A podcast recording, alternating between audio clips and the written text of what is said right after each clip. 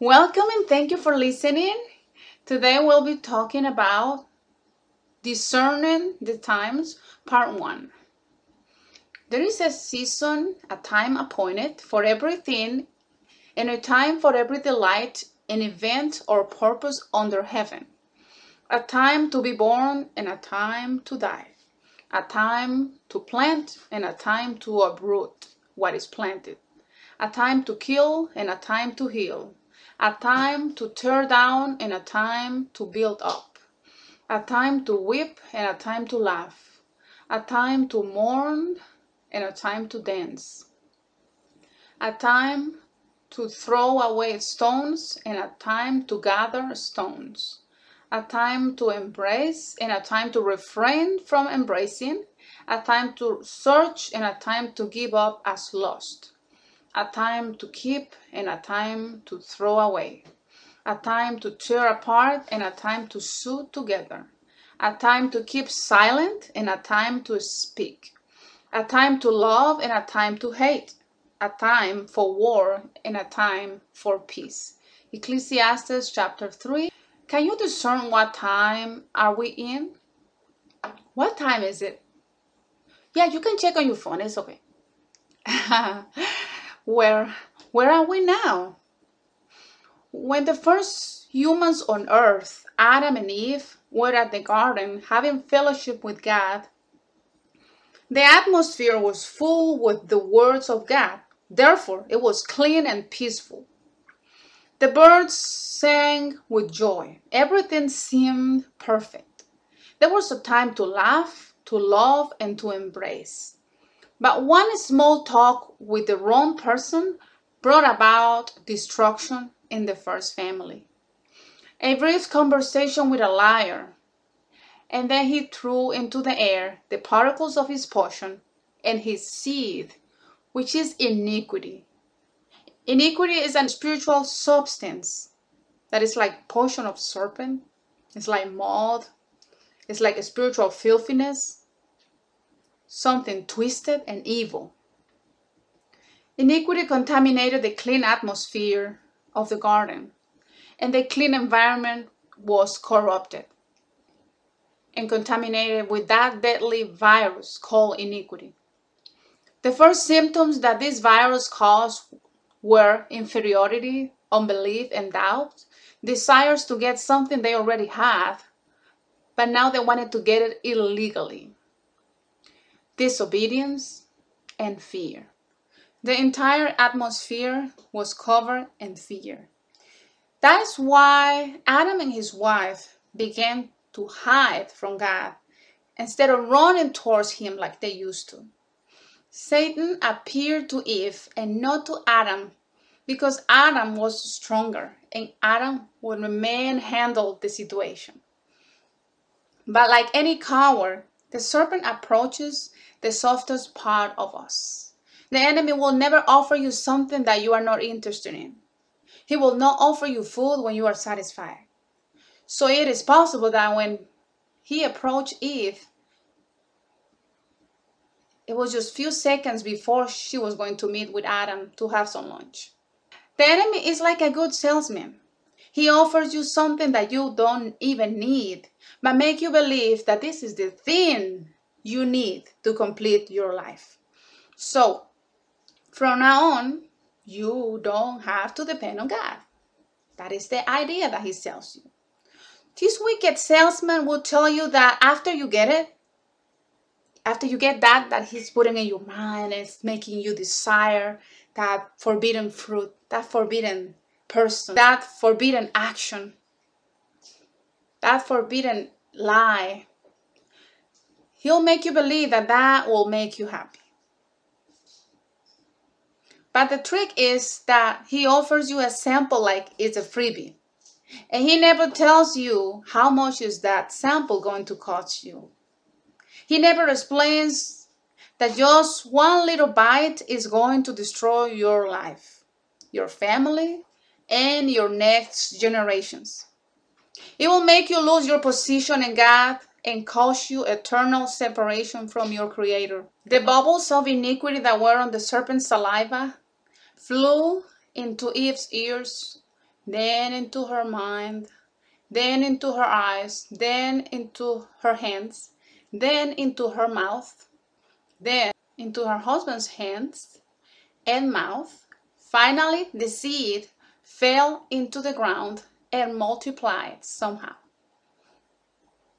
The enemy had everything calculated. As soon as he dropped his potion, fear and darkness were reigning in the garden, and Adam and Eve were hiding, and they didn't even know why. Now, Adam and his wife were ashamed of themselves. They were not looking forward to meeting with God anymore.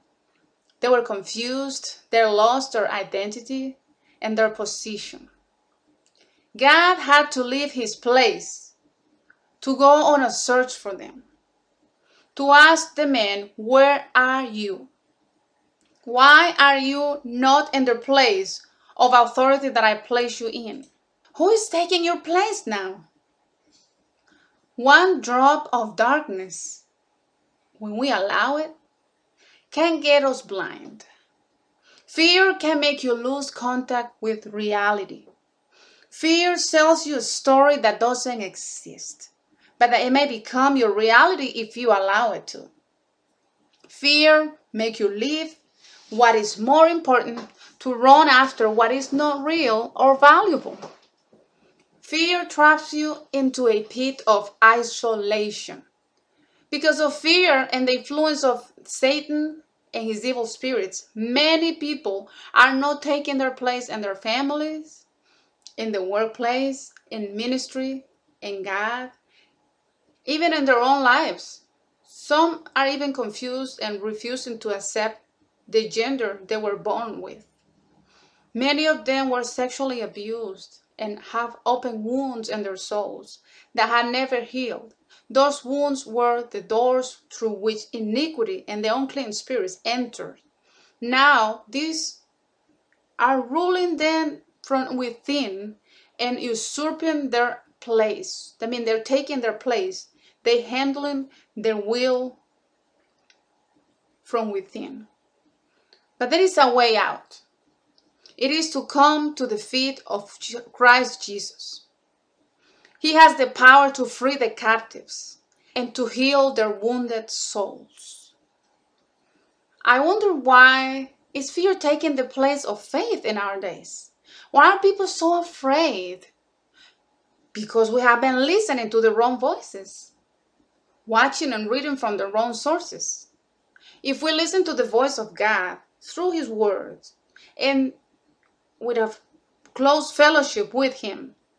And if we listen to His true messengers, we are not going to be hiding from God any longer. We need to discern the times. We are leaving the book of Revelation and getting closer and closer to the fulfillment of the prophecy of Daniel. What time is it? This is not a time of peace. We are in a time of war in times of spiritual warfare like never before. Because the enemy knows he doesn't have that much time left. We're going to read Revelation chapter 12, verses 10 to 12. Then I heard a loud voice shouting across the heavens, It has come at last salvation and power, and the kingdom of our God and the authority of his Christ. For the accuser of our brothers and sisters have been thrown down to earth, the one who accuses them before our God day and night. And they had defeated him by the blood of the Lamb and by their testimony, and they did not love their lives so much that they were afraid to die. Therefore, rejoice, O heavens, and you who live in the heavens, rejoice. But terror will come on the earth and the sea for the devil has come down to you in great anger, knowing that he has little time. We are to be awakened and not distracted, and not spiritually asleep. There are many coming in Jesus' name, but they are not of Jesus. We have to test the spirits if they come from God. The ministers of Satan disguised as angels of light to deceive many. we shall know them by their fruits, not by their gifts. They are fake gifts and they are even fake fruits, but the real fruit, which is spiritual, remains. Some people might fake love, joy, peace for a while, but in times of warfare, we will see who is in this for real or who is just putting on a show. The time of persecution is at hand. This will separate the wheat from the tares. The wheat is crushed and processed to feed many. The tares are like an accessory. We need to train ourselves with the warfare manual, which is the Word of God, and we have to dress for war. Let's read Ephesians chapter 6, verses 10 to 18. In conclusion, be strong in the Lord, draw your strength from Him, and be empowered through your union with Him. And in the power of His boundless might, put on the full armor of God, for His precepts are like the splendid armor of a heavily armed soldier, so that you may be able to successfully stand up against all the schemes and the strategies and the deceits of the devil. For our struggle is not against flesh and blood, contending only with physical opponents, but against the rulers, against the powers, against the world forces of this present darkness, against the spiritual forces of wickedness in the heavenly, supernatural places. Therefore, put on the complete armor of God, so that you will be able to successfully resist and stand your ground in the evil day of danger. And having done everything that the crisis demands to stand firm in your place, fully prepared, immovable, victorious. So stand firm and hold your ground, having tightened the wide band of truth, personal integrity, moral courage around your waist, and having put on the breastplate of righteousness, an upright heart and having strapped on your feet the gospel of peace and preparation to face the enemy with firm footed stability and the readiness produced by the good news. Above all, lift up the protective shield of faith with which you can extinguish all the flaming arrows of the evil one. And take the helmet of salvation and the sword of the Spirit, which is the Word of God, with all prayer and petition Pray with specific requests at all times, on every occasion, and in every season. In the Spirit, and with this in view, stay alert with all perseverance and petition, interceding and prayer for all God's people. In the next post, Discerning the Times Part 2, I will explain better the process of putting on the outfit for war prayer to be reconciled to God through receiving Jesus. Heavenly Father, I need you. In your hands I put my heart and my life. Heal my wounds. I believe that Jesus Christ is the Son of God, who died for my sins and rose again on the third day. I am sorry and I repent for all my sins, and I receive the gift of everlasting life in Christ Jesus.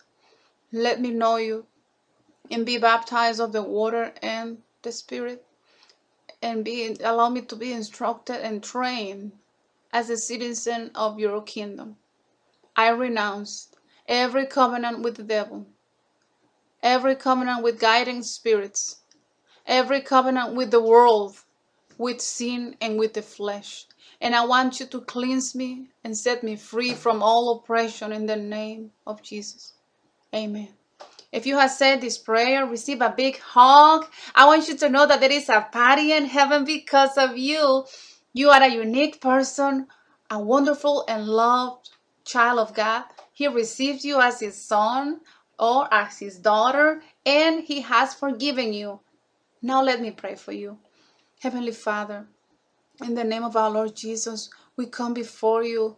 You are powerful. You are holy, holy, holy, and most high. We give you thanks for this moment. We present these loved ones of yours who listen to your word in this your word in this hour so that you fan the fire of your love and of the gift that you have put in them. Father, may your kingdom come and may your will be done in the lives of those that are listening as you have designated in heaven.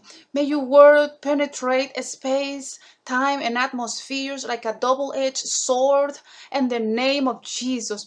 Your word hits what is preventing your children from approaching you correctly and knowing you.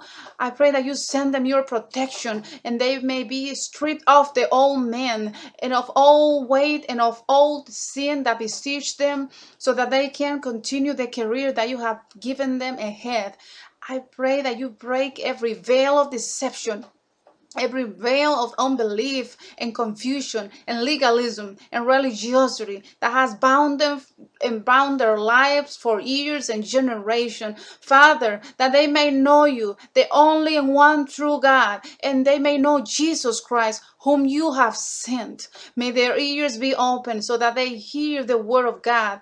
May the holy spirit blow from the east and from the west from the north and from the south upon them. They may may they rise up as a as a mighty army in the, in a great way, and may their eyes of their own understanding be open, that they may receive knowledge of the glory of God through Jesus Christ, that they may understand your word, so they are not be taken captive, because the righteous will be delivered by knowledge. Father, that you are let you be the center of their lives that their chains fall off, that they may come out of the prisons. We proclaim freedom to the captives, to the prisoners. We proclaim opening of the jail and to those who are in spiritual darkness to come out. Let the light of Christ shine on them. Now the shame, the guilt, and the condemnation are removed